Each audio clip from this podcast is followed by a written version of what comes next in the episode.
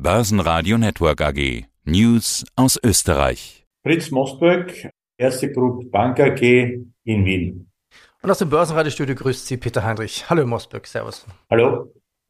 In den letzten Wochen, naja, da war Sommer. Die Märkte gingen irgendwie seitwärts. Es war fast langweilig. Wie ist denn die Bewertung in Wien bei den Aktiengesellschaften? Auch langweilig? Naja, es hat sich über den Sommer eigentlich Juli, August nicht viel getan. Das war aber eigentlich so wie auf vielen anderen Märkten. Es war im Wesentlichen eine Seitwärtsbewegung um 3150 Punkte im ATX bei wenig Volumen. Und die Bewertung ist eigentlich nach wie vor sehr günstig, weil wir dadurch, glaube ich, auch bestehendes Aufwärtspotenzial haben. Die Bewertung so für heuer und für nächstes Jahr ist so zwischen KGV 6 und 7. Also historisch sehr günstig. Dann stellen sich natürlich zwei Fragen. Warum kaufen die Börsianer nicht mehr Werte dieser Art? KGV 6 bis 7. Man könnte auch sagen, langweilig kann sexy sein. Naja, das hat unterschiedliche Gründe. Zum einen vielleicht die Nähe natürlich Zentral- und Osteuropas zu, zu Ukraine. Das ist nach wie vor ein Punkt, weil Wien, so muss man sich vorstellen, ist nicht nur rein von der österreichischen Konjunktur abhängig, sondern zum überheblichen Anteil von der Konjunktur Zentral- und Osteuropas, die natürlich in Summe eigentlich immer besser läuft wie der Durchschnitt der Eurozone. Nachdem es natürlich auch direkte Grenzen unserer Märkte mit der Ukraine gibt, sprich Polen, der Slowakei, Ungarn, Rumänien beispielsweise, steht sozusagen der Krieg, ja, was rein die geografische Situation betrifft, natürlich unmittelbar von unserer, von unserer Haustüre. Aber im Wesentlichen durch die Unterstützung des Westens ist die wirtschaftliche Situation auch dadurch nicht sehr negativ beeinflusst. Also alle wesentlichen Kernmärkte unserer Region haben sich seit Ausbruch des Krieges, so tragisch der es natürlich ist, deutlich besser entwickelt wie bisher. Aber natürlich schwingt bei internationalen Investoren immer hier ein bisschen die Nähe zum Kriegsschauplatz mit. Das ist einmal der eine Punkt. Auf der anderen Seite waren die etablierten Märkte eigentlich year to date, sprich seit Jahresbeginn, sehr, sehr gut performend im Schnitt. Wir haben hier Performances zwischen plus 10 bis plus 15 Prozent teilweise in Europa gesehen. Da war Österreich nicht dabei. Äh, und wahrscheinlich ist es auch in so einer Phase, wo es eine Vielzahl von Unsicherheiten gibt, auch so, dass eine eher kleinere Randbörse wie die Wiener Börse halt eine ist, das muss man so sagen, wahrscheinlich auch nicht so im Rampenlicht stehend wie bei anderen großen Märkten. Und das schwingt natürlich auch mit. Wenn es aber natürlich in einer so einer Phase die wirtschaftlich eher stagniert oder leicht bergab führt, dann wiederum, wiederum schnell bergauf geht oder schnell bergauf gehen wird, und das war, erwarten wir fürs nächste Jahr, dann nimmt es so ein kleiner Markt wie Österreich auch relativ schnell vorweg. Und dann kommt die Bewertung dann schon wieder in Relationen, die wir normalerweise über, üblicherweise sehen, also so KGVs zwischen 10 und 12. Mhm. Der dritte Grund, der noch negativ wirkte, ist natürlich der, dass wir auch manche Windfall Profits gesehen haben äh, im letzten Jahr, beispielsweise beim, bei der OMV bei, oder beim Verbund. Also historisch sehr, sehr hohe Gewinne.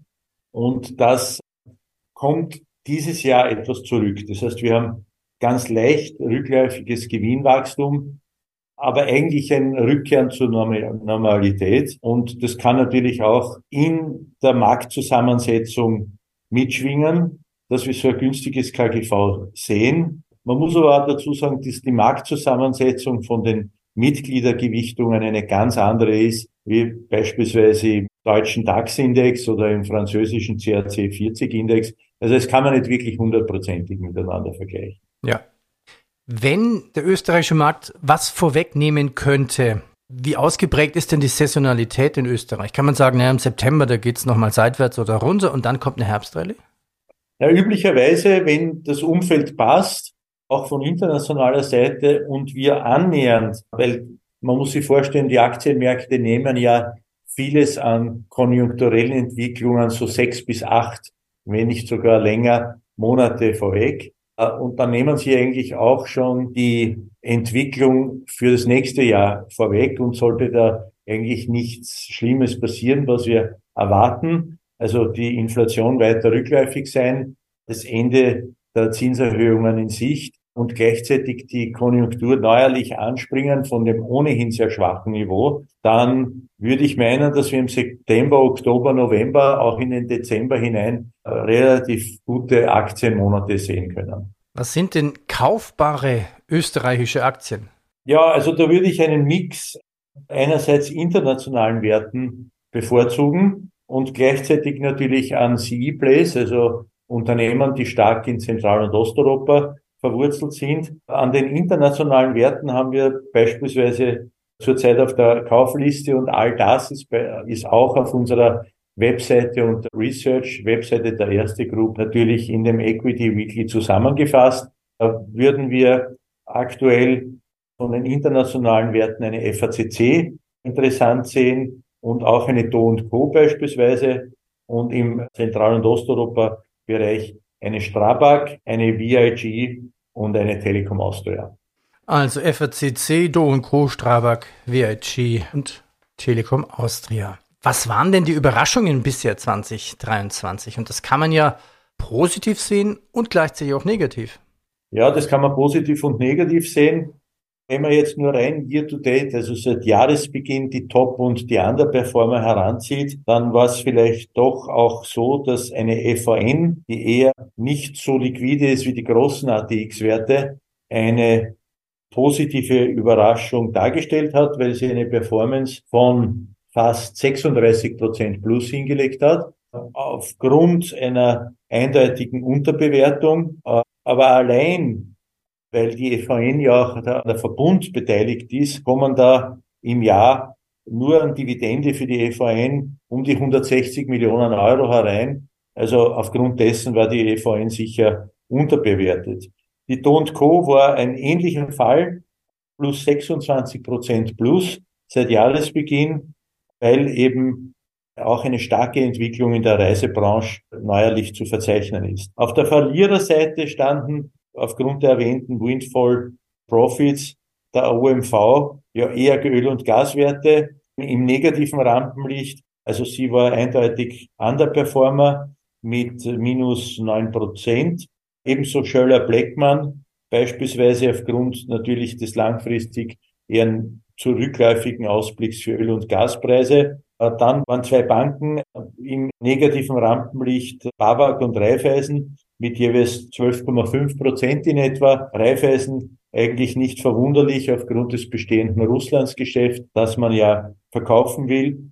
Und eine Meyer-Mellenhof im Kartonbereich, wo eigentlich das Konsumverhalten in Richtung Sparen geht und deshalb hat die Meyer-Mellenhof vielleicht auch für dieses Jahr eher negativ überrascht, rein von der Kursperformance.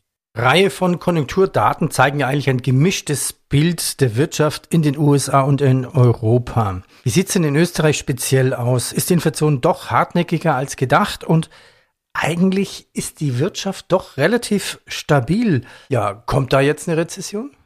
Also wir glauben, wenn dann nur sehr vorübergehend. Es kann sein, dass wir natürlich zwischenzeitlich natürlich auch äh, negative BIP-Entwicklungen sehen. Aber ansonsten ja, ist Österreich natürlich als Land sehr stark von Deutschland in erster Linie abhängig. Also wir sehen in der Eurozone dieses Jahr ein Wachstum von nur sehr schwach von plus 0,5 Prozent. Wir sehen in Österreich eines von 0,6 Prozent, also ähnlich, äh, aber gleichzeitig natürlich dann schon für, aber ich habe ja angeführt, dass Österreicher oder die Wiener Börse in erster Linie, die ja starke Zentral- und Osteuropa-Plays Wesentlichen beinhaltet, nicht von der österreichischen Konjunktur abhängt, sondern von der Zentral- und Osteuropas.